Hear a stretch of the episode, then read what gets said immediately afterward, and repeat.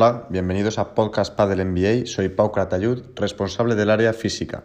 En este y en los próximos podcasts vamos a tratar de transmitir y compartir información acerca de herramientas, teorías, cuestiones y ejemplos prácticos relacionados con el rendimiento del pádel. En este podcast vamos a tratar una de las capacidades físicas estrellas del pádel, como es la coordinación. La coordinación es llamada también el catalizador del resto de capacidades es la que orquesta prácticamente todos los movimientos que hacemos en la pista y por tanto siempre va a estar presente. Esta capacidad es la que determina en gran medida dentro de un contexto físico nuestro nivel de juego, dado que es la que va a potenciar o por el contrario limitar nuestra posibilidad de mejorar o no nuestro nivel de juego en base a nuestras capacidades físicas. Podríamos pensar en un primer momento que para poder subir nuestro nivel de juego rápidamente valdría con rematar más fuerte, correr más rápido o saltar más alto, pero nada más lejos de la realidad, lo que más nos va a condicionar inicialmente nuestro nivel de juego en lo que refiere a las capacidades físicas es nuestra coordinación. Cuando hablamos de coordinación nos podemos referir a diferentes tipos de coordinación. Tenemos la coordinación espaciotemporal, la coordinación oculo-manual, la coordinación muscular y la coordinación que hace referencia a las diferentes capacidades. Todas ellas, en su conjunto, conformarían la coordinación gestual que buscamos cuando jugamos, es decir, hacer exactamente los movimientos en base a lo que el contexto de juego y esa pelota en cuestión requiera, y poder así ser eficientes en nuestros golpeos, haciendo los gestos más apropiados para nuestros tiros. Cabe decir que no podemos reducir y simplificar las capacidades físicas ni aislarlas completamente de las otras, como tampoco podemos hablar de coordinación en el contexto de juego sin mencionar la táctica, no entraremos en detalle en este aspecto, pero cabe decir que va de la mano y ambos conceptos, coordinación y táctica, guardan una relación íntima y constante y se condicionan bidireccionalmente. Podemos afirmar que la coordinación va a ser una de las responsables de ordenar y regular las acciones motoras a través de nuestras capacidades físicas y nuestra percepción. Cuando queramos mejorar nuestra coordinación, deberemos atender a los siguientes tips. En primer lugar, ordenar las capacidades. En segundo, regular la intensidad de cada una de ellas. En tercer lugar, calibrar la magnitud que necesitamos de cada una de ellas. Y por cuarto y último, modular el tiempo que la utilizamos. Esto nos ayudará a poder distinguir, disociar y poder realizar en un mismo punto, juego, set o partido los siguientes objetivos de coordinación.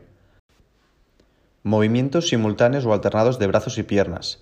Movimientos simétricos o contrarios en derecha e izquierda movimientos que sean independientes de tronco inferior a superior, o bien movimientos que sean combinados en diferentes planos. Para poder realizar esto, acorde al contexto, deberemos mejorar nuestra coordinación en base a nuestra lectura del juego, lo que llamamos la percepción. Y base a la percepción tenemos dos tipos de coordinación. La coordinación óculo-manual, que hace referencia a lo que sería la mano, el ojo y la pala, y la coordinación espaciotemporal, que hace referencia al movimiento de los rivales y la pelota y cómo nos movemos por la pista. Para poder entrenar esta capacidad bajo los conceptos de orden, regulación, calibración y modulación de las capacidades físicas, podremos utilizar dos estrategias que se asemejan a las demandas que tiene el pádel. En primer lugar, o bien realizar tareas donde las capacidades estén enlazadas, es decir, encadenamiento de diferentes capacidades una después de la otra, o bien la estrategia de realizar tareas donde las capacidades estén fusionadas, que será la combinación de diferentes capacidades al mismo tiempo. A nivel de aprendizaje, resultará más sencillo trabajarlas por separado, capacidades enlazadas, e ir aproximándose y familiarizándose cada vez más con las tareas fusionadas, capacidades fusionadas. Si enfocamos así el entrenamiento, nos acercaremos a las demandas coordinativas del pádel, donde en un mismo punto podemos llegar a tener la necesidad de realizar acciones tan dispares como movimientos gruesos y finos, acciones de potencia y acciones de precisión, acciones globales y acciones más específicas y acciones rápidas y también lentas. Vuestro objetivo final en la mejora de la coordinación para el pádel debería buscar tareas que se realicen con un éxito en base al contexto de juego, disociando y combinando diferentes capacidades al mismo tiempo para lograr ser eficientes y desplegar vuestra mejor versión de juego. Esto se traduce a la manera con la que nos movemos ajustando ritmo, distancias y tipos de desplazamientos y ajustar nuestro movimiento al de la pelota y llegar en el momento justo para realizar el golpe. Para ello atenderemos a la coordinación óculo-manual, el de la mano y el ojo, lo que también llamamos sistema vestibular. Con ello lo que vamos a hacer es percibir el entorno calculando la posición de nuestra mano respecto a la pelota. Para ello tenemos que conocer tips como el tiempo de vuelo y tiempo de caída de la pelota, saber los rebotes y saber que por las paredes se condicionan y duplican estos cálculos de trayectoria y anticipar además estas trayectorias de la pelota. Calcular el tiempo de impacto con cada golpe de pádel va a ser crucial para poder tener una buena coordinación óculo-manual. Respondemos para terminar a la pregunta de cómo es un jugador de pádel y qué coordinación necesita realmente. Muchas veces nos vemos en la tesitura de ser un jugador que realmente tiene resistencia y también potencia, pero en su lugar nos falta ajustar el momento idóneo para realmente hacer lo que ya sabemos hacer.